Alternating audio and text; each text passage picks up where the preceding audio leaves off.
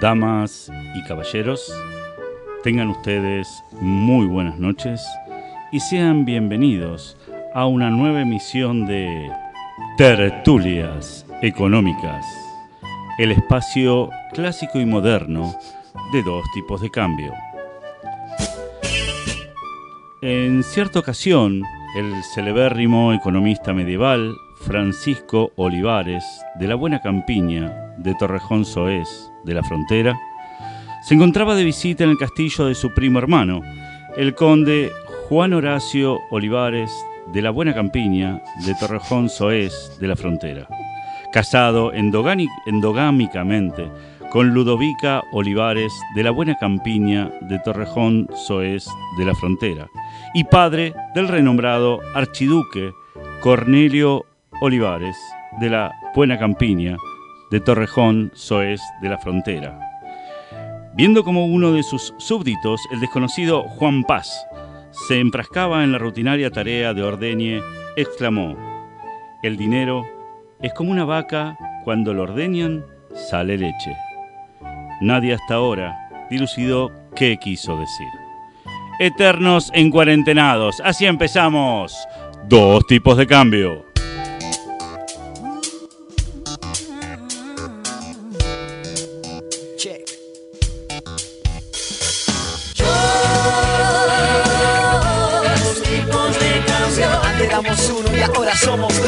Sean bienvenidos, sean bienvenidas a un nuevo programa, una nueva programación de dos tipos de cambio. Y quiero decirles algo, quiero decirles que, que yo tengo un sueño. Que yo creo que un día la inflación se reducirá y nos dirá la verdad sobre lo que creemos de ella. Que nos jode el poder adquisitivo, sí. Y que así como todos los hombres son iguales, los precios en la inflación también habrán de aumentar igual. Gerardo, I have a dream. Yo tengo un sueño. Y es que dos tipos de cambio dure para siempre. Bien. Gracias. Viva. Gracias. Que salga el autor. Estoy muy emocionado, estoy muy emocionado. Eh, Te noto. Sí, y quiero decirles que tengo a una persona muy especial para presentarles. Está conmigo prácticamente todos los programas, así que casi seguro que lo conocen. Él es matemático, es estadístico, es economista, es auditor y qué, quién sabe cuántas cosas más. Es el hombre que dice que hay que cerrar las aulas, pero con los pibes adentro. Gerardo, cuatro paredes, Rebner. Gracias. Buenas noches a todos. Che, eh, hace tanto que no me presentabas a mí primero. ¿Y extrañaba yo quién soy? eso. No dije mi nombre. No dijiste quién sos, pero todo el mundo te conoce. Esa es la ventaja de ser tan conocido como vos, Pablo, y te admiro. Te admiro por eso. El mejor currículum que alguien puede tener es su propio nombre. Y sí, decís Palomira, ya está todo dicho. Ojo, una cosa es ser Es una oración casi más que un nombre, ¿no? No. Pablo, sujeto, mira, subjectum. Subjectum. Gerardo, querido, tengo una mala noticia para vos y es que y también para los las oyentes y No. es que Barbara Williams no está en este momento con nosotros, una razón eh, familiar. Tuvo en principio, no sé si habrán escuchado, quizá, bueno, los no economistas no están al tanto, pero falleció eh, John Williamson, un famoso economista. Es el economista que habló del famoso consenso de Washington. Quizás hayan escuchado esa frase por algún lugar. John Williamson, quien eh, desarrolló el consenso de Washington, completamente fallido, por otra parte. Eh, Pero falleció hay que consensuarlo. también, falleció ¿no? esta semana y eh, Barbara Williams encontró aparentemente un parentesco algo lejano con John Williamson. Ella es Barbara Williams, pero bueno, eh, aparentemente ella, Ella- quería averiguar Ella es William Dotter. William Daughter y quería saber si William Son tenía era algún primo o algo por el estilo. Así que bueno, se fue al funeral de John y, y, bueno, ¿Dónde la el- vuelta nos contará. El funeral es en Washington. En Connecticut. ¿Y qué tiene que ver entonces? ¿Quién? Pero Williamson no fue el del consenso de Washington. Bueno, pero vivía en Connecticut. Él quiso decir, Pero ¿por che, no hagamos un consenso en Connecticut. Pero por eso falló. Cuando no conoces el campo, ¿viste? Cuando no conoces eh, la localía, vos tenés que hacer el consenso de Connecticut, que no tiene la misma, el mismo Potencia, glamour, si ¿no? querés, claro. Claro. Pero es un consenso, que, que joder, que, que, es- que ya es mucho en esta época. Encontrar consensos es jodidísimo. Con lo cual, bueno, los saludamos a John Williamson y a Barbie, que le extrañamos. Eh, le- Volvé pronto, Barbie. Sí, Sacale sí, una sí. foto del cajón. Oh, no, no quiero. Imagínate si ese cajón abierto. Gerardo, ¿qué día es hoy? Hoy es 15 de abril, jueves. Como siempre, ¿sabes que no, nosotros Salimos venimos- los jueves, sí. Salimos los jueves y es el Día Mundial del Arte. Ay, qué frío. Me gusta el arte. Todo tipo de arte. Bien, eh, este, todo, a ver, yo iba a decir, todos los 15 de abril se festeja el Día Mundial del Arte desde el año 2019. Ajá. Con lo cual este es el tercer día, no fuera de joda. Este, porque Solo en pandemia se festeja. a ver, se viene celebrando desde el año 2012, pero nadie se lo Ah. creía mucho, ¿viste? O sea, la gente hacía, iba a jugar al fútbol, al tenis, al rugby, y eso no es arte. Entonces, Bueno. A partir del año 2019 empezaron a dibujar, a pintar, a hacer teatro. Nadie hacía eso antes. decís. Antes no, no, no, no, la gente solamente hacía deporte. Y entonces, eh, incluso lo iban a renombrar Día Mundial del Arte Deportivo o del, del, depor- del deporte artístico. Era una de las dos. Pero bueno, nada, al final la gente entendió cuál era la verdad de la milanesa. Bueno, eh, le mandamos entonces nuestro fuerte abrazo a todos los artistas eh, de este planeta a partir de 2019. A partir del 2019 son queridos por nosotros. Antes los aborrecíamos. Gerardo, eh, ¿alguien más murió esta semana? Ay, sí, no me digas. Eh, Bernie. Bernie Neustadt murió hace mucho, Gerardo, estás equivocado. Ah, era otro Bernie. Empezaba con M y terminaba con Adolf. Pero no me acuerdo realmente quién. ¿Murió Bernie Madoff, Gerardo? Murió Bernie? Madoff, uno de. Era egipcio el tipo, construía pirámides. Era un tipo, sí, Keops, Kefren, Miserino y Madoff. Era, son las, las cuatro. eh, Las cuatro pirámides más importantes de la historia. No, no, también está la quinta que es Ponzi. Contanos un poco de. eh, interesante la historia de Bernie Madoff, seguramente ustedes lo conocerán porque justamente es uno de los más grandes estafadores de la historia de las finanzas. De hecho, la cantidad de por la cantidad de dólares que estafó a un montón de gente se considera el más grande estafador de la historia, 65 mil millones de dólares. Hay que estafar. 65 Hay que mil millones de dólares. Que en pesos son 700 mil trillones 154 con 62 centavos. Este eh, tremendo afano que generó Mados, en general se compara con los mismos afanos de otro, de quien, de, de quien fue un poco el fundador de esta genialidad. el maestro. El Troesma, sí señor, que era Carlo Ponzi. Espero que se ofendan los italianos que nos están escuchando, pero tenía, tenía que ser italiano, papá. Qué grande, Carlo. Lo queremos mucho y la gente lo amaba. Vos sabés que la gente lo amaba a Carlo Ponzi cuando se lo llevan detenido, Gerardo. La gente le insultaba a la policía. La gente puteaba a la policía y lo agarraban así de la ropa y decían, lo queremos a Carlos. Y vos te preguntarás, ¿por qué, no? ¿Qué- Porque no sabían que tenían toda la guita puesta ahí. Eh, bueno, esa es una de las explicaciones, pero otra explicación también era que parece que Carlo Ponzi era considerado una especie de héroe de las finanzas en esa época, porque mucha de la gente que había invertido en Ponzi veía que el resultado de los negocios de Ponzi eran tan beneficiosos, tan este, redituables, no tanto porque eh, él fuera un genio o lo que sea, sino porque él, a diferencia de los banqueros de la época, compartía sus ganancias con el pueblo. Qué bien, qué Ese bien. es el gran el Ponzi. Robin Hood. El Robin eh, Hood de. Y bueno, y- y, en. Argentina, no sé si saben, tenemos algunos descendientes de Carlos, ¿no? Tomás y Dolores. Y Dolores Ponzi. ¿sí? Exactamente. Este, Sí. yo te- es el bisabuelo de, de Exactamente, que se quedaron con una parte de la guita, vamos a decir la verdad. Este, así que bueno, eh, hacemos la denuncia correspondiente.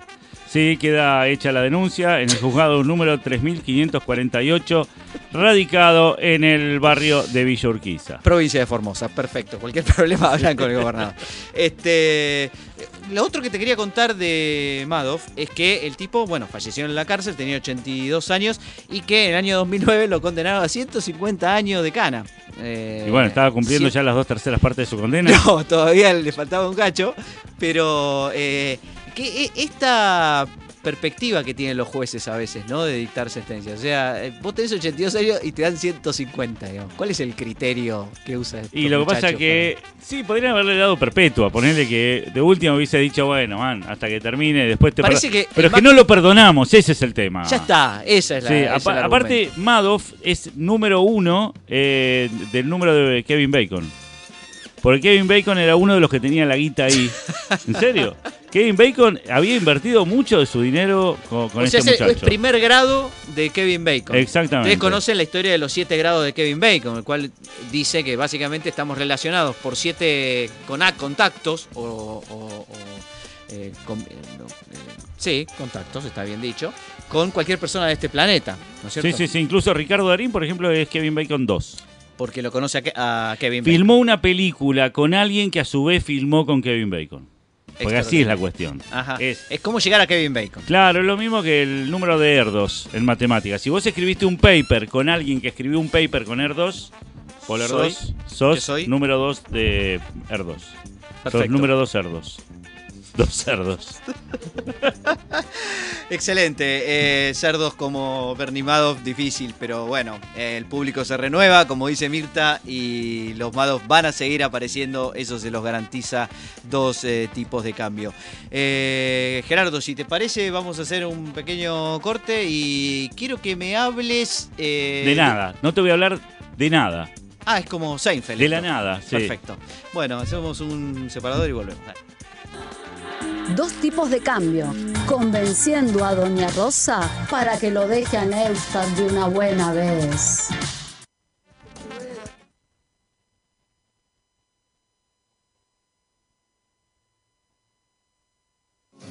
Si sabes que obtuve datos observándote, tengo que estimar tu signo.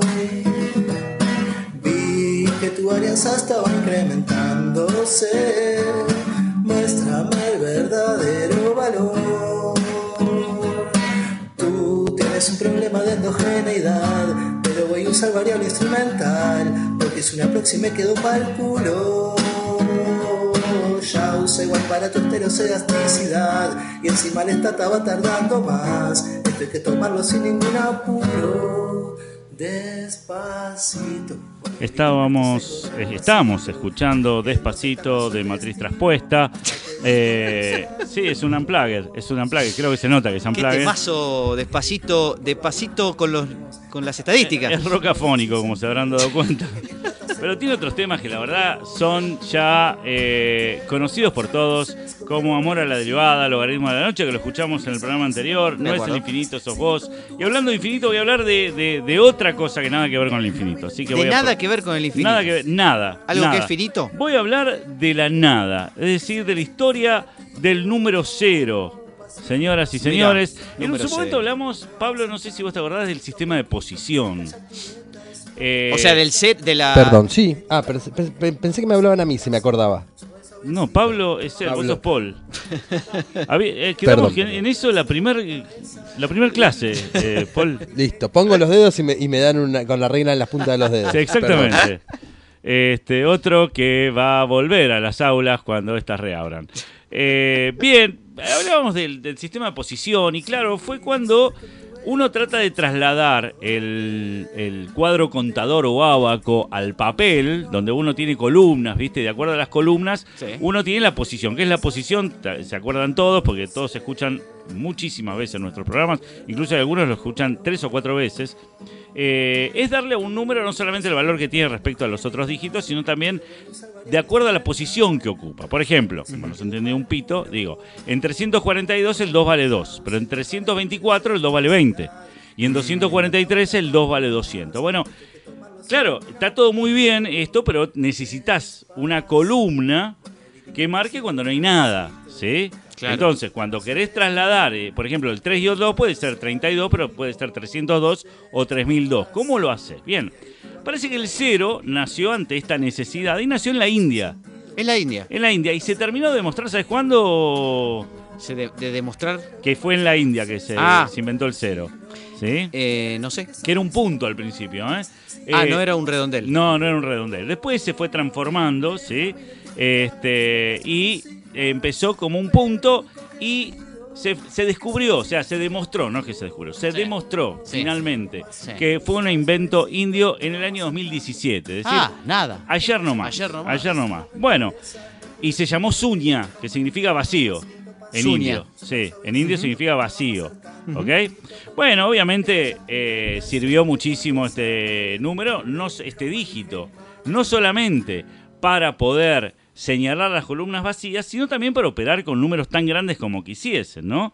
Eh, y no solo usaron el cero como una simple cifra con la que completar su sistema numérico posicional, como dije, sino que lo convirtieron en un número independiente, vamos rojo todavía, no fue penal, no fue penal, quiero decirlo acá, y con entidad propia, ¿no? Este, que comenzaron a emplear en operaciones aritméticas, por ejemplo, sumar y restar, y nunca llegaban a nada distinto, ¿no? Es decir, cuando empezaron a sumar y a restar con el cero, había un pequeño problema. Multiplicar, nada. O sea, vos, vos multiplicás por, al, por cero y no obtenés nada. Y dividir con cero es realmente complicado. No se los recomiendo. Salvo que vayan al hospital. Bueno, Muy bueno, Muy bueno, para nerds, Muy muy bueno, bien. sí.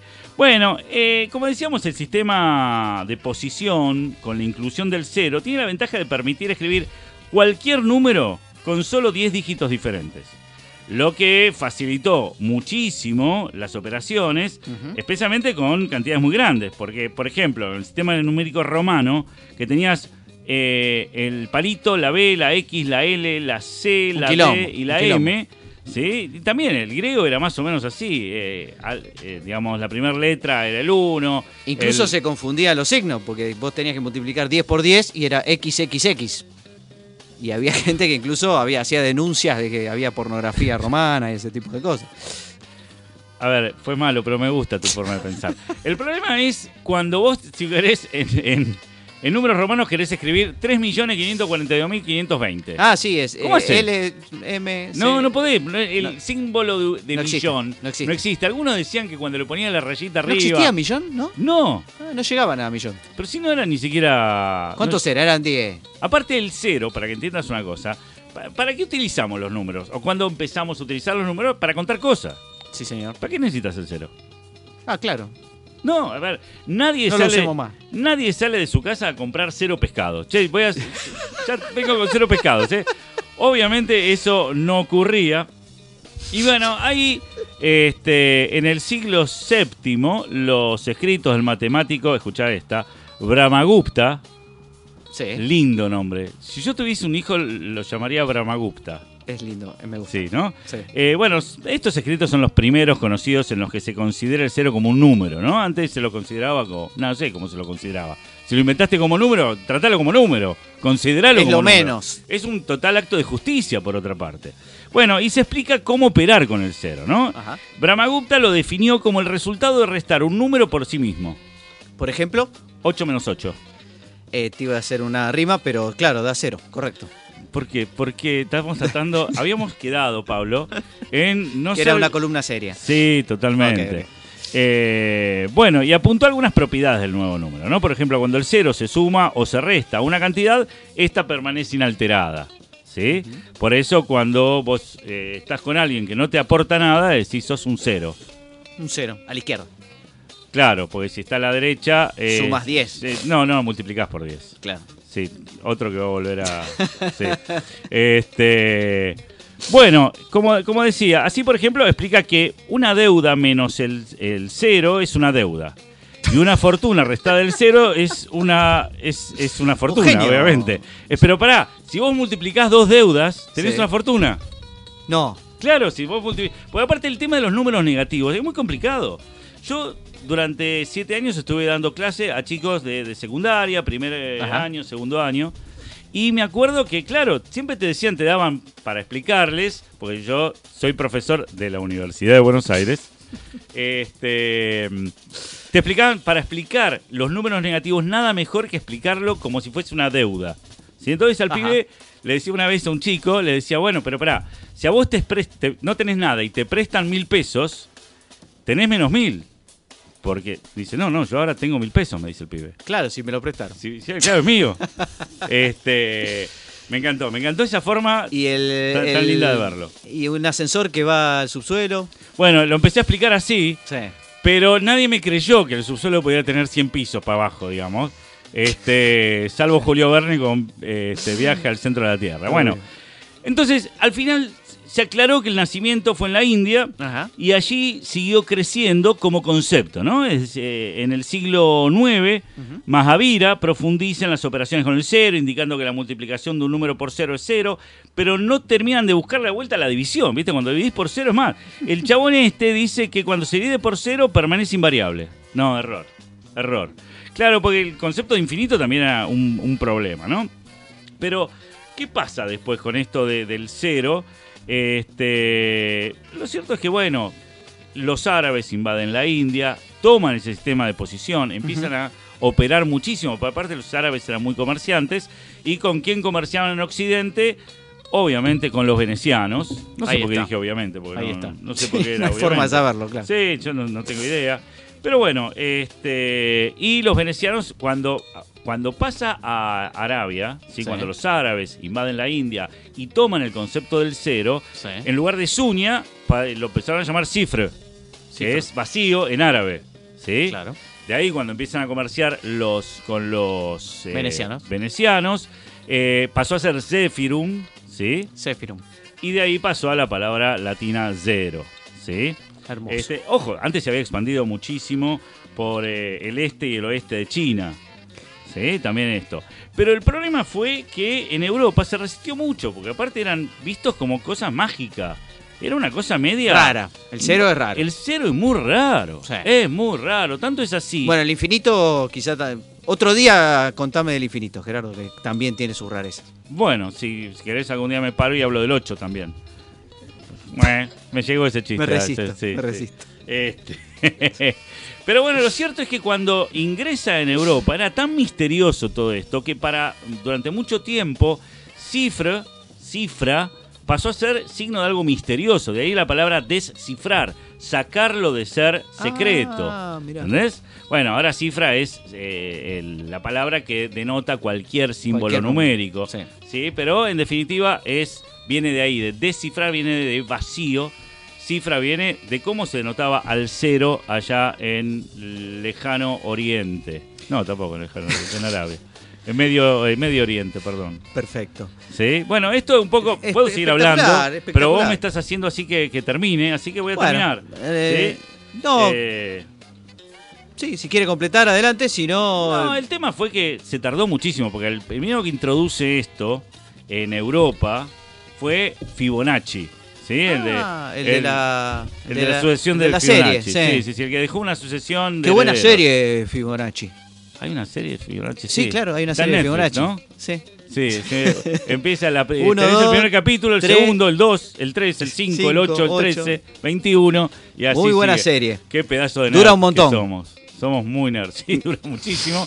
Y si vos dividís un número de la asociación de Fibonacci sobre otro, ya cuando eh, llegamos a ¿Tenés un- la proporción, Paul? la proporción. No, no lo proporción? googleé, no lo googleé. Eh, viejo. Abrí el micrófono, la producción áurea. ¡Sí! ¡Muy bien!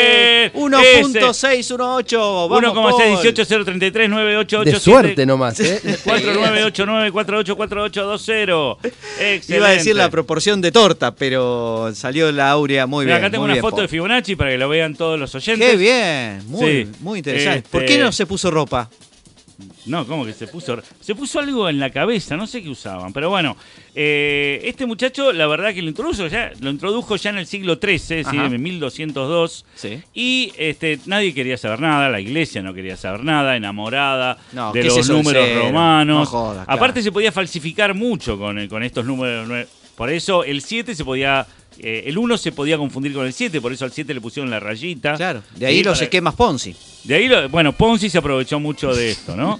Muchos años después. Bueno, esto es un poco lo del cero para que Gerardo, nuestros la verdad que oyentes- extraordinario. No Gracias. tengo palabras. La, la- la única frase que se me ocurre decir es: no entendí nada. O sea, entendí todo. Muy bien. Seguimos con más dos tipos de cambio. Vamos. Dos tipos de cambio, adaptando al máximo la realidad a la teoría.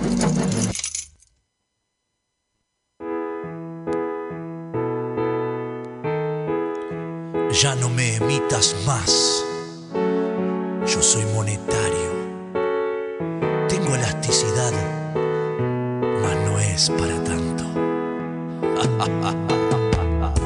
Tu amor me causa inflación. tengo el control de la velocidad de circulación.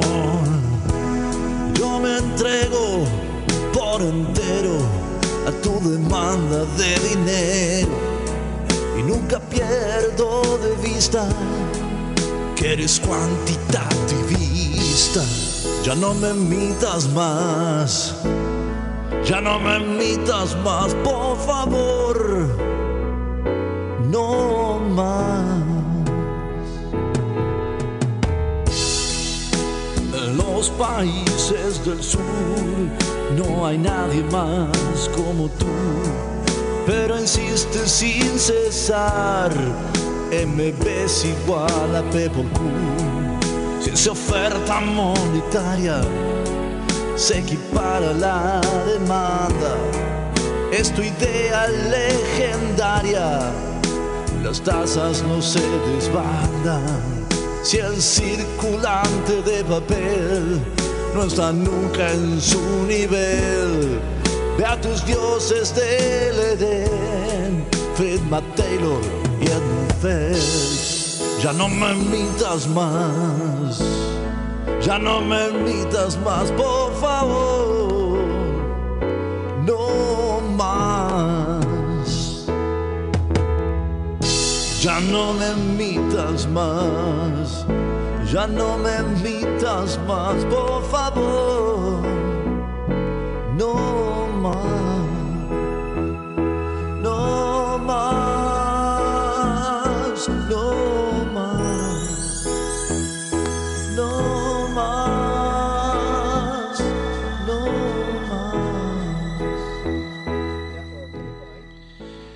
Nos gusta tanto este tema de Milton y sus monetarios que hemos decidido pasarlo todo, porque mucha gente nos pedía, che, no sé cómo sigue, porque sé, bueno, no me imitas más, ya no me imitas más, entonces, eh, nada, mm, sí, que hace otra cosa. Bueno, estos fueron Milton y sus monetarios, rock duro y restrictivo, ustedes ya los conocen, con Ya no me imitas más, y tiene otro tema que ya es célebre, ¿no? Que es Suman las tasas. Pablo, ¿pudimos conectarnos ya? Porque todo esto fue para hacer tiempo. En vivo y en directo, porque además estamos mudados, ya le vamos a contar. Eh, ¿Me estás escuchando, Juan Carlos?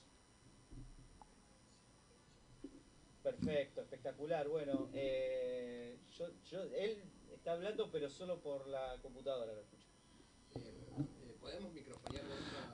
Podemos microfonear, vamos a microfonear. Yo microfoneo, tú microfoneas, él microfonea, nosotros microfoneamos. Y Quiero contar quién es eh, Juan Carlos mientras terminamos de arreglar los detalles técnicos. Eh, Juan Carlos Salá, que se recibió en la Universidad de Buenos Aires de economista y es doctor en economía nada menos que en la Universidad de Harvard. Gerardo, vos no sabés ni dónde, ni dónde queda Harvard, ¿no? No, no, no Eh, tenés ni un, ni un número, ni un Kevin Bacon 7 con Harvard. No, sí, Harvard, Harvard no queda eh, pas- pasando el Parque Roca. Vos agarrás por, ¿no? Por No, el- no, el lugar no. J. Cámpora, no, agarrás no, por ahí no, al fondo. No, no. no, no. Y este tipo estuvo en Harvard. Este tipo la sabe. Un maestro, investigador de CONICET, investigador Harvard a del- qué altura. investigador del IEP también, del Instituto de Economía de la Facultad de Ciencias Económicas de la UBA, y eh, estudia temas de comercio internacional, de organización industrial y de desarrollo económico público en los journals más importantes del mundo, Gerardo.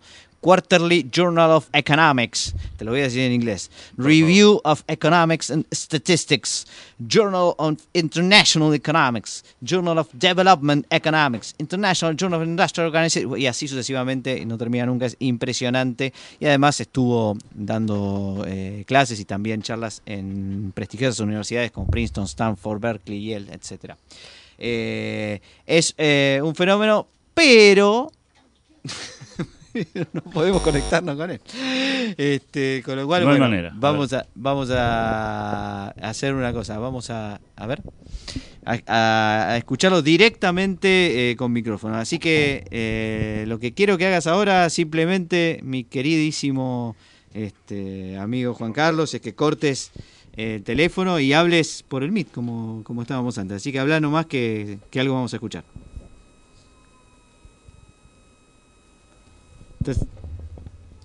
¿Me estás escuchando? Ahí está. Hola.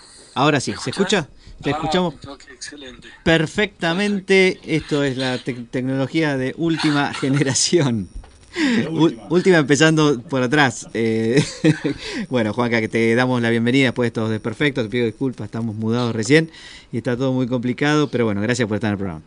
No, gracias por la invitación. Placer estar.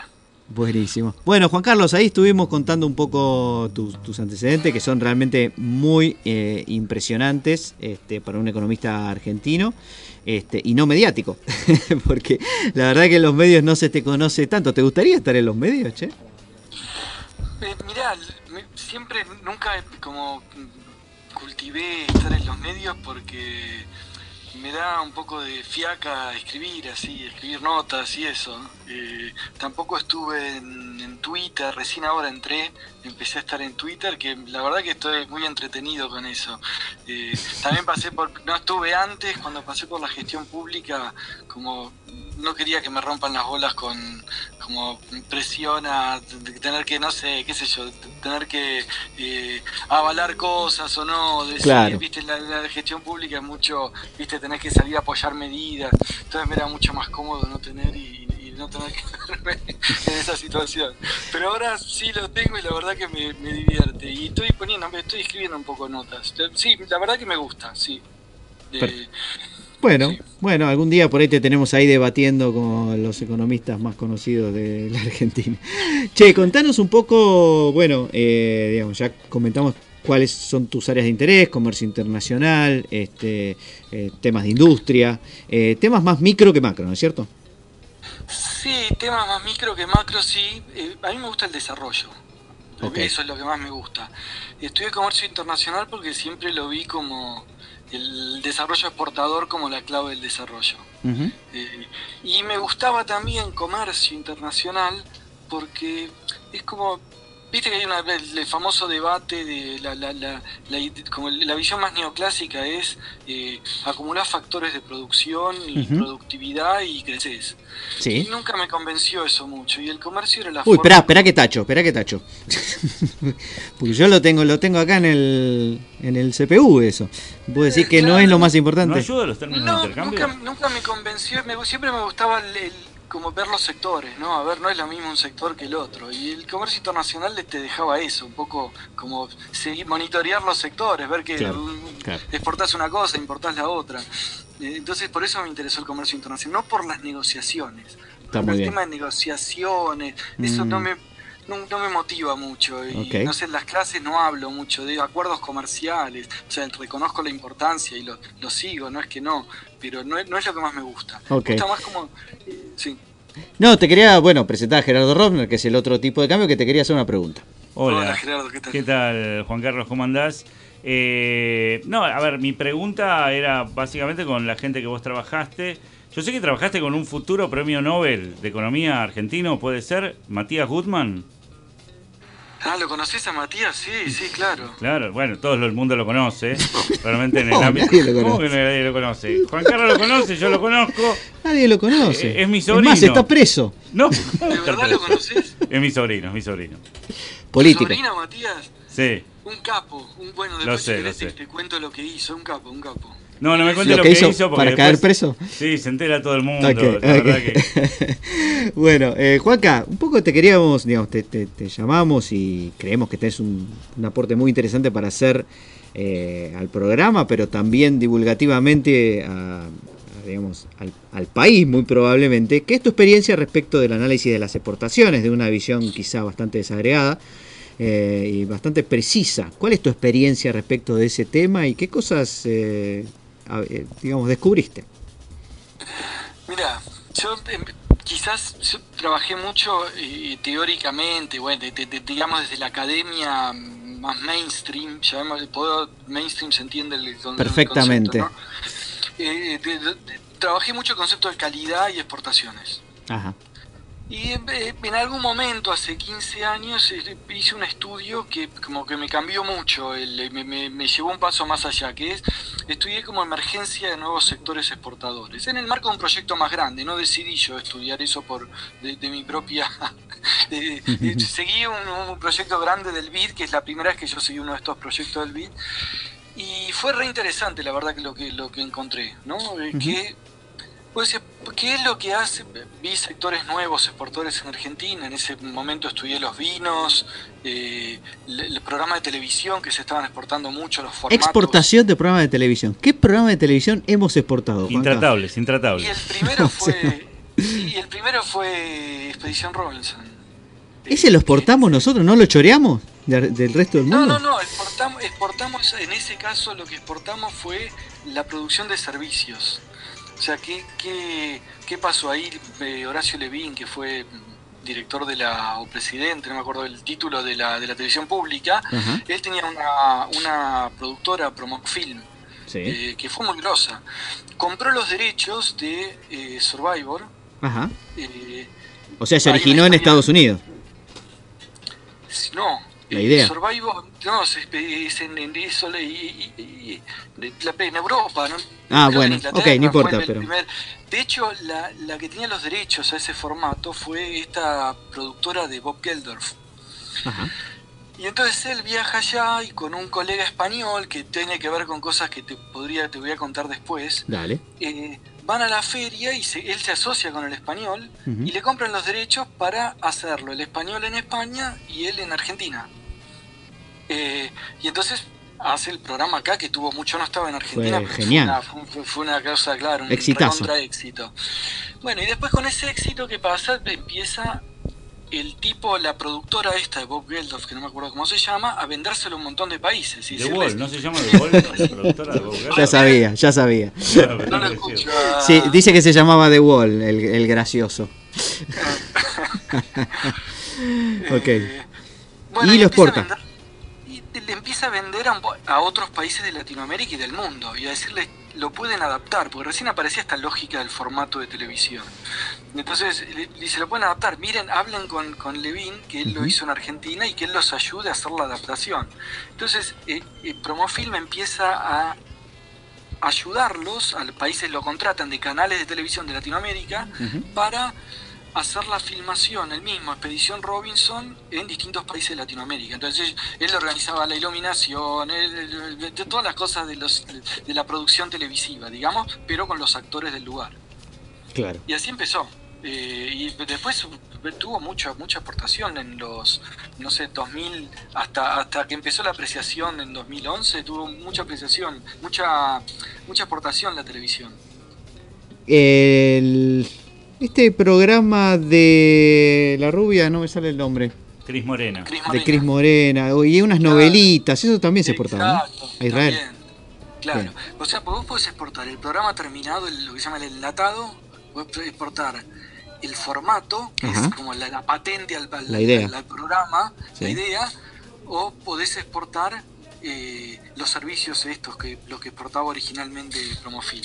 Perfecto. Gerardo, Eh, Juan Carlos, te queríamos preguntar, eh, ¿vos cómo nos ves a nosotros como para exportar el programa de dos tipos de cambio?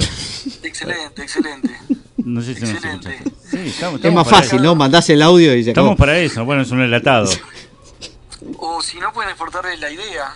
Está muy bien. Bueno, eh, vale, un dólar. Eh, igual es bastante, pero este, eh, Juanca, queremos que nos cuentes un poquito sobre alguna experiencia en particular o sobre algo que hayas, que hayas te hayas cruzado, digamos, en tus investigaciones, que te haya parecido, digamos, una, un- una situación anómala en esto de, de- de exportar y de, y de- de ganar mercados internacionales. Eh, mira, muchas veces yo como no le respondí la, la pregunta original que me hiciste, o sea, que el, lo principal que encontré es estudiando esto, que el motivo por el que las empresas no exportan es que no entienden el mercado externo. Así Esa nomás. es la razón principal. No Mirá. entienden, no es un problema. En general, acá se hace mucho hincapié en la tecnología, en la productividad, eh, viste, 4.0. Entonces, como es la fantasía de que eh, tecnología, le pones tecnología y la, la- la empresa se va a hacer muy eficiente, muy productiva, Sí. y, y como resultado de eso va a exportar. Yo lo que encontré en los casos de eh, inserción exportadora en general está más explicado por el entendimiento del mercado externo que por la tecnología. Una vez que lo entendés y sabés a dónde querés llegar y sabés cómo vender, después invertís en tecnología y eso es endógeno a lo otro. ¿Y qué es lo que hay que entender? Y ahí viene la parte que... eh, eh, son muchas cosas, pero una de las cosas son las prácticas comerciales. Eso es lo primero. Después la calidad, son las dos cosas centrales, ¿no? La- como las, la- las características de la demanda en general. Pero las prácticas comerciales, ¿qué son? Acá estamos acostumbrados a manejarnos de una manera que es distinta a cómo se maneja el mundo.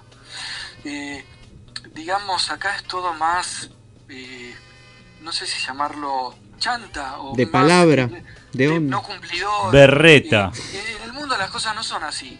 Eh, y, y es, pero te lo parece de, de- de- como lo que te digo, caricaturesco, pero investigación tras investigación, y después yo estuve en la gestión pública, hablé con miles de empresas y tengo miles de, de casos, y siempre la misma historia. El que sale a exportar y, y quiere hacer en el mercado de exportación lo mismo que hace acá, se manejarse de la misma manera. Mm. Entonces acá típicamente... Te lo mando el lunes, pero eso si, si gana Boca, ¿viste? Si pierde, Claro. los muchachos no vienen, ¿viste? ¿Qué sé yo? me pedí, o me pediste 20. Sí. Te mando y llega y hay eh, 18. Y bueno, por dos. Por dos no llegué, mira, no llegué. El otro te lo mando la semana que viene. O al revés, te mando 24. Yo te pedí 20. Bueno, es que vos probalo, fíjate si no los vendés, fíjate si los vendés. Y- Pero te, te cuento, parece gracioso, pero Increíble, es así, ¿eh? increíble.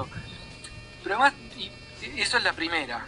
La otra es con los precios, ¿viste? Que Con, eh, das- dar un precio y enseguida cambiarlo. Claro. Eh, eh, y entonces, miles de esas que acá son naturales también por el contexto tan cambiante. Es lógico que se nos movamos así, porque no, no, no, no hay tanta previsibilidad, no, pasan cosas y te tenés que ajustar a eso. Y, eh, todo el mundo lo entiende, ¿no? Ahora vos le decís a un chino, che, mirá, bueno, te tengo que tirar uno- unos dólares más porque, viste, me subieron los costos acá, se atrasó el tipo de cambio. Este, claro, ese tipo de cosas no es incomprensible para un... Y, y te sacan cagando, claro. Te dicen, Claro. "Che, che, qué sé yo, una te la entiende, no sé, pero, enseguida no, no quieren saber nada con eso, ¿viste? ¿Por qué Claro. voy a meterme en problemas? 800 países donde, y 800 firmas en, en 100 países donde ese problema no lo tienen. Claro. Pero el, el problema además es, yo te lo digo desde, no desde el, porque el que exporta te- te- no te lo cuenta, si el que, el que le pasa esto no te lo cuenta, no, no se da cuenta que eso es un tema. Ah, porque para él es normal, claro. Pero es normal, Se calentó por una boludez, te dicen. Se calentó, ni que siquiera, quizás no le dijo nada, le dejó de comprar y nunca le dijo, me parece que sos un chanta, con vos no quiero hacer negocio. Claro, nunca pero él no lo va a reconocer. Y que como una mina que te, te, corta y te dice, no sos vos, soy yo. No, te, no te va a decir, porque el que te lo cuenta es el que sí exporta. Y entonces esos también miles de entrevistas. Y claro, esos tipos todo el tiempo lo que en su discurso es... Mirá todas las cosas que yo entiendo de cómo es distinto el mercado externo y cómo estos boludos quieren exportar y hacen todo el manual de las cosas que no hay que hacer. Y es típica. Llegado, te- te digo, me contaron mil veces la del que exporta zapatos y exporta, en vez del par, te exportan los dos del mismo lado.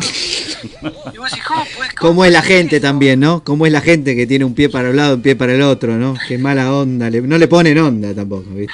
Increíble. Espera que Gerardo te quiere preguntar algo más. No, lo, lo mío es una hipótesis, digo, para que la utilices en algún otro paper que escribas.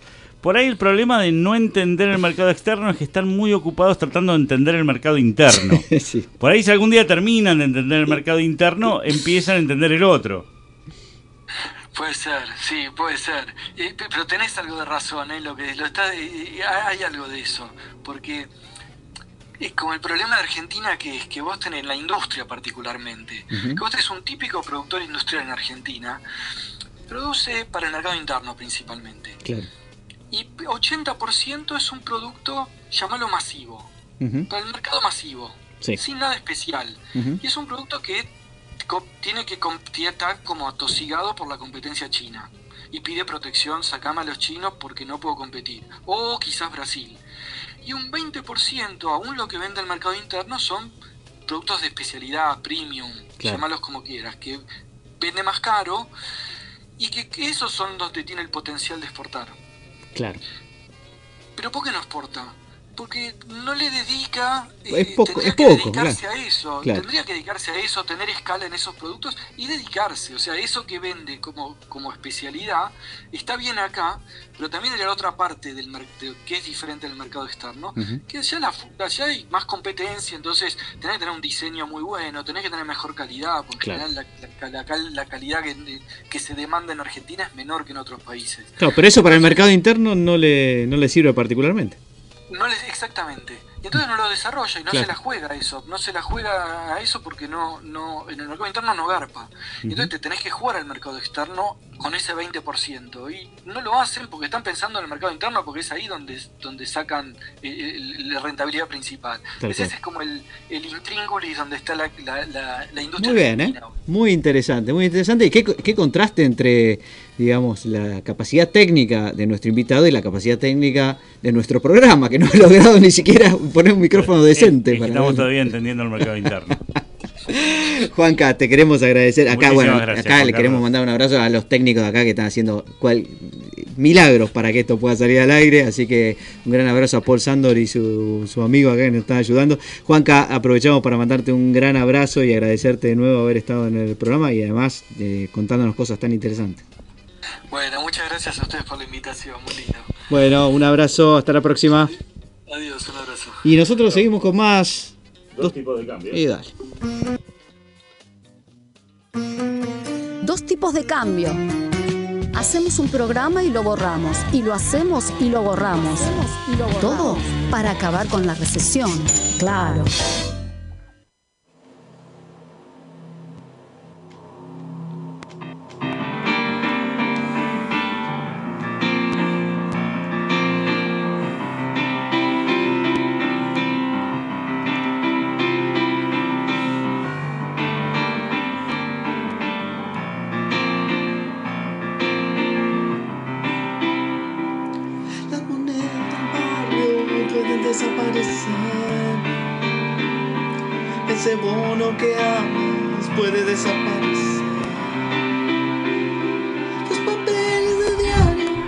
Estamos escuchando a los Free Riders de Charlie. En la voz Qué buena voz. del afinado Pablo Mira. Tiene otro. A mí me encantan los temas porque lo- los títulos son buenísimos. Por ejemplo, el día que aumentaron la luz. Estaba muy bien ese día. Estaba muy bien. Sí. No voy en metrobús, voy en avión. No me dejen, no me dejan salir del cepo y rasguñan las reservas. Me encantó. Bueno, este es todo por dos pesos. Nada por dos pesos, perdón. Nada por dos pesos. Nada por dos pesos lo que estaba ¿Dónde están los billetes de dos pesos, Gerardo? Eh, en el banco, porque ya no, no se aceptan más. Bien, Pablo, Sí. ¿los ricos son buenos o son malos? Excelente pregunta, Gracias. Gerardo, y me das el pie eh, ideal para bueno hablarte un poquito de la relación que tienen los ricos con la, la- la ética, la bondad y las buenas costumbres, ¿no? Queremos saber si los ricos eh, son malos y por qué son malos, si es que son, si es que lo son, ¿no? Este, así que vamos a hablar sobre eh, un libro, vamos a detallar algunas cuestiones que publicó eh, el autor Christoph- Christopher Ryan. Christopher Ryan escribió el libro De la civilización a la muerte, el precio del progreso. Tomá, A la año pelota. 2019. Y uno dice, ¿de qué habla este? ¿no? De civilización a la muerte, precio del progreso. Bueno, habla justamente de los ricos y si los ricos son buenos o son malos. Y en todo caso, ¿por qué? Eh, lo primero que hay que decir es que en general la gente suele asociar la frialdad de cierta clase alta en relación a otros eh, y se pregunta, che, ¿por qué este tipo es así, no? Viste que po- podemos llamarle síndrome del imbécil rico, SIR, ¿no? El síndrome del imbécil rico es, este se la cree, ¿no? Este es rico, ¿qué le pasa? ¿Por qué me trata así? ¿Sí? ¿Qué le pasa? ¿Qué se cree que es? Y la pregunta que se hace Christopher es si esto es el resultado de que efectivamente un desfile de niñeras lo crió como lo, lo malcrió, o comió demasiado caviar, o andás a ver qué, qué gastó demasiado. Y, o es eso, es decir, es el hecho de la crianza, o es el hecho de que una vez que es afortunado el tipo dice, y ahora estoy acá y medio que estoy insatisfecho igual, no me sirvió mucho ser rico. Entonces, esa es la gran duda que se eh, plantea Christopher Ryan en, en su libro y que vamos a, tratar en este programa, querido Gerardo, querido Paul. Me pueden interrumpir cuando quieran, después de las 9 de, la noche. No, no, cuando quieran, cuando quieran. Eh, el punto es, es muy interesante, que fíjense que cuando, cuando- ¿qué es lo primero que uno hace cuando gana guita? Algunos dirán separarse, no, para, eh, bajen un cambio. Eso es cierto a veces, pero la mayoría de nosotros lo primero que hacemos es nos aislamos. ¿no? Decimos, me voy a ir a una casa más grande, voy a dejar de andar en bondi, me compro un auto para mí, solito, uno para mí, otro para, ¿no? para mi pareja, otro para mi hijo y así sucesivamente. Nos vamos por ahí a vivir a un lugar alejado, ¿sí? Nos vamos a un hotel caro que esté lo más eh, desonorizado posible para que no escuchemos a los vecinos. O sea, nos aislamos. ¿Sí? En 1920, el 5% de los estadounidenses vivían solos. Hoy ese porcentaje es 25%. O sea que los- las hay- personas ricas Hay crecieron... mucho rico y hay mucho aislado, las dos cosas. Y el, pro- el problema es que parece que las investigaciones siguen diciendo que el factor más importante para que predice la felicidad es, es sentirse integrado a una comunidad. Con lo cual, cuanto más te aislás, más difícil eventualmente es ser feliz. Entonces, esto sigue de la siguiente manera. Hay una eh, investigadora o investigador, no sé por el nombre, Stefan Coté se llama, que es... eh, Stefan es eh, masculino. no sé, porque termina con E. Eh, Stefane. Bueno, la cuestión es que sus investigaciones confirman aparentemente que los ricos serían bastante menos generosos que los pobres. Pero lo que descubre es que no es egoísmo solamente, no es decir, "Eh, este, como es rico es egoísta, qué sé yo. En realidad lo que genera ese, ese comportamiento es la distancia que se crea entre las diferencias de eh, riqueza. O sea que vos normalmente tendés a ser una persona buena, pero cuando ves mucha diferencia de riqueza hay algo que te empieza a funcionar mal. Coté lo que descubrió es que los individuos, los ricos, son menos generosos cuando residen en una zona que es muy desigual. O sea que si vos sos muy distinto de, eh, de mí, cultural y económicamente, yo me vuelvo un poco más distante y me vuelvo un poco más egoísta. En cambio, si vos te pareces un poco a mí, como Gerardo y yo, que prácticamente somos dos gotas de agua, Tenemos la misma remera. tenemos la misma remera incluso, eh, tendemos a ayudarnos más. Perdón, hago una pregunta, interrumpo. ¿No puede ser miedo también? ¿Miedo a que le saquen lo que tiene y falta de seguridad también? Sí, hay mucho de eso. eh, porque, por ejemplo, cuando uno va a una zona, digamos, de, en donde uno no sabe si está del todo seguro, etcétera, etcétera, trata de escaparle, ¿no? A quienes te vienen a pedir, ese tipo de cosas. Así que algo de eso, algo de eso también hay. Pero acá el punto un poco es que la distancia social que separa a los ricos y, y los pobres tiene además un origen que no es, eh, digamos, que no hace la naturaleza humana. O sea, ustedes piensen que la, la distancia, la distancia entre nosotros, distanciamiento, eso quise decir, Gracias. se profundiza a partir de él el descubrimiento de la agricultura y sus civilizaciones jerárquicas. Ahí uno empieza a dividirse en clases sociales, antes no ocurría esto. Quiere decir que entonces la gran mayoría de nuestra historia evolutiva no fuimos personas que sabemos lidiar con estas diferencias. Entonces, ¿qué hacemos?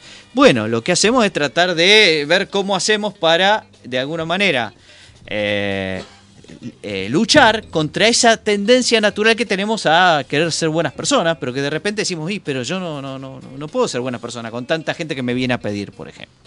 Los investigadores, eh, tres neurocientíficos, descubrieron, por ejemplo, que eh, el altruismo, esto ya se sabe bastante, está bastante cableado en la naturaleza humana, pero también descubrieron que los niños que los niños que habían, por ejemplo, que los niños que habían donado más fichas para ayudar a niños enfermos, más plata, digan fichas que representaban plata a los niños enfermos. Se llaman monedas, cua- eh, sí, o O fichas que vos ves como representaban. fichas, ¿no? Sí, Pues, exactamente. el copel, si querés. Sí, token en inglés sería. Ok. Muy bien. Y esos chicos, después de hacer eso, parece que mostraban una actividad cerebral más relacionada con eh, las zonas de calma, de sentirse bien, etc. O sea que esto es una cuestión casi neurocientífica, te diría. Es la desigualdad, estúpido, como decía nuestro amigo Bill.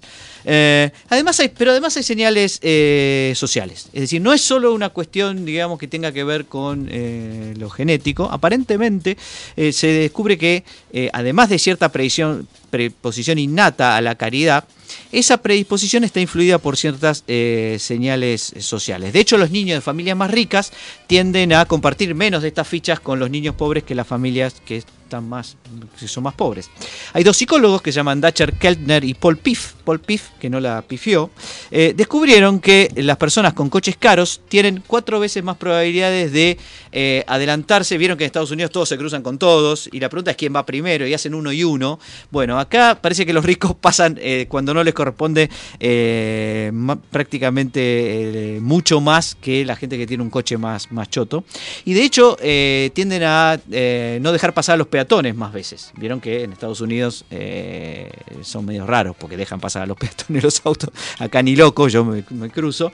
Pero allá sí. Y parece que hay un, un 50% de los que tienen autos bueno, bueno, bueno, de alta gama, no te dejan pasar. Además, los sujetos ricos son más propensos a hacer trampas en juegos, en tareas. Por ejemplo, hay un eh, experimento que hicieron que lo metieron a jugar a algo. Y cuando terminó el juego le preguntaron al rico si había ganado o no. Dijo, sí, gané, qué sé yo. Resulta que el juego que le habían hecho jugar era un juego en el cual no se podía ganar. Porque estaba hecho especialmente para que no pudieras ganar. Y el tipo había dicho que había ganado. Entonces son igual. mentirosos, no O sea que tramposos. además son, eso es lo que iba a decir, Ah. son mentirosos, más propensos a mentir. Además son propensos a mentir mucho más en las negociaciones que los que no son ricos. Y a excusar eh, comportamientos que no son demasiado éticos en la empresa. ¿A partir de cuánta plata eh, empezás a mentir? Ahora después te lo voy a, Ah, te lo voy a hay que decir defini- con algún definime detalle, rico. algún detalle. Bueno, vos no. 10 millones, sí, me, me imagino, 10 millones, 20 millones de dólares. Otra ¿Cuándo- cosa que hicieron estos dos, déjame que te cuente eso, está buenísimo. Pusieron un tarro de caramelo a- afuera del laboratorio, en la puerta, ¿no? Y pusieron un cartel y dice, bueno, lo que sobre estos caramelos se lo vamos a dar a una escuelita acá que está cerca, que los pibes así disfrutan los caramelos. Bueno, parece que los eh, ricos se afanaban más caramelos que hasta los, los chicos chiquitos, que le decían no toques eso, el rico iba y se agarraba los caramelos igual. Eh, los investigadores del Instituto Psiquiátrico de Nueva York encuestaron a 43.000 personas y descubrieron que los ricos eran más propensos a, efectivamente, como acabamos de, robarse cosas. Eh, y especialmente a robarse cosas de un negocio. ¿Escucharon las historias ¿no? de, la- de los famosos ricos que se, que se afanan cosas de los negocios? Moria Kazan, ¿sí? Reutemann también. La mujer de Reutemann. La mujer de. Reutemann, bueno, y así sucesivamente la de Canigia, bueno, se afanan cosas. Vos decís, pero esto, ¿qué, qué, qué pasa? Debe ser que, claro, no temen a las repercusiones legales, como tiene un equipo, un, un bufete de abogados para ellos solos, pero no es solo eso, parece que eh, eh, eh, hay, hay un tema que tiene que ver no solo con, con- con el egoísmo, de hecho hay una, una coalición de organizaciones que descubrió que en promedio las personas que tienen, acá Gerardo lo que vos pedías, ingresos inferiores a 25.000 al año, suelen donar aproximadamente 4% de sus ingresos a la caridad. Pero si vos ganás 150 lucas al año en dólares, donás el 2,7%. Y eso que los más ricos tienen más posibilidades de descontar fiscalmente lo que donan. Muy bien, esto es muy interesante. Eh, pero el, pero el problema es que los ricos cuando se encuentran con los pobres simplemente los ignoran, no tanto porque, como decías vos, Paul, que se sienten que puede pasar algo, sino directamente ni los registran a los pobres. O sea, eh, desarrollaron eh, una especie de inmunidad de rebaño contra eh, los pobres que le van a pedir. Entonces dicen mucho que no. Viste que a vos cosa- a veces Porque te da tienen cosas puesta que la, no. de, la de AstraZeneca, por eso. Claro, bueno, estos tipos dicen que no. Eh, una cosa interesante más, y con esto ya después voy, voy terminando, es que hay muchos libros que hablan de la personalidad psicopática de, de esta gente. Dicen, bueno, lo que pasa es que los más psicópatas llegan a ser más ricos porque no les importa nada y entonces llegan a, eh, les importa solamente hacer guita y llegan a, a ser eh, los mejores. Esto en parte es cierto, pero aparentemente no es lo único, porque cuando a los ricos vos los pones en una situación en la cual empiezan a ver al pobre, empiezan a reaccionar eh, mejor, como gente más normal y no Eran con, buenos y no el con el fondo, circo. eran buenos en el Exacto, exacto. Eh, un eh, eh, un, un, este, experimento más y con esto termino. Los pusieron a jugar a uno a distintas personas de distinta riqueza al Monopoly, al estanciero. Y eh, les di, y, al- y algunos de ellos, eh, no a los ricos y a los pobres, a gente que tenía todos más o menos el mismo ingreso. Entonces algunos le dijeron, che, eh, a vos te voy a dar la posibilidad de que tengas dos dados en vez de uno para tirar, o sea que avanzas más rápido, y además vas a empezar con el doble de guita que, estos otros, y además cada vez que pase por la salida, en vez de 5.000 vas a cobrar 10.000, o sea que vas a jugar con una evidente ventaja. Todo el mundo lo sabía. Cuando terminaron, los tipos iban y los gastaban a los que habían perdido y decían que eran unos fenómenos y que habían ganado. Pero cuando el ¿ganaron o no ganaron? Sí, ganaron, pero porque era Bueno, obvio que pero bien, ventaja. Está bien, queremos mandarle el mensaje a los de Racing que ganaron Bueno. más o menos de la misma manera. ¿Cómo resolver esto? Lo que decía antes, tratar de exponerlos de alguna manera a hacer eh, a, los valores y tratar de hacerlos que hagan, eh, digamos, de tomar actitudes buenas, porque eso va a hacer que los demás vean que ellos son mejores. Y eso sí les gusta a los ricos, ser eh, reconocidos por los demás por reputación. Así que lo que hay que tratar de hacer con los ricos no es sacarle la guita, no es joderlos, sino que hay que hacerles monumentos y después sí le cobras que van a estar contentos. Ahí está. Señores, entonces vamos a seguir construyendo monumentos en dos tipos de cambio.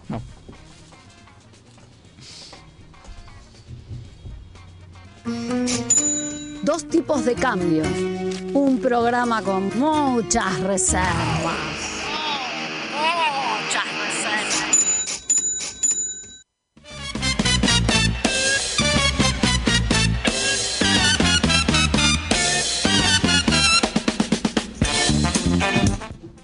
Dos tipos de cambios se va despidiendo, no sin antes escuchar la noticia insólita, Gerardo.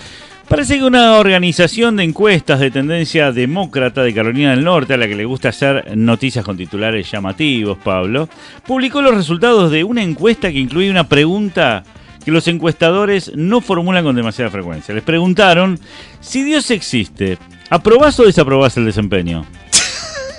Me encantó, porque... dice, bueno, parece... Para, ¿Pulgar para arriba o pulgar para abajo? ¿Cómo está laburando? De distintas religiones, por otra parte. O sea, tu Dios, tu Dios. ¿Qué tal la viene ¿Qué llevando? ¿Bien? ¿Cuál es la performance? ¿Le tenés Bueno. un consejo para dar? Díganme el porcentaje de aprobación que tiene Dios, señores. 99. 50.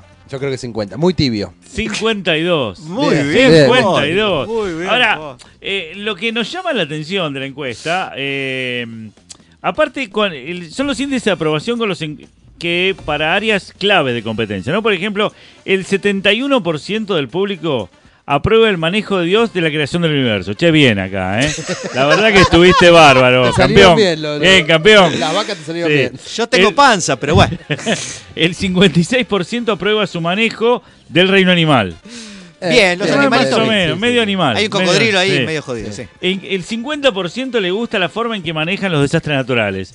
Che, el tsunami, el tsunami este que tenemos en la provincia de Buenos Aires está Bastante buenísimo. bien. Bastante bien. Mitad y mitad, digamos, mazo mazo.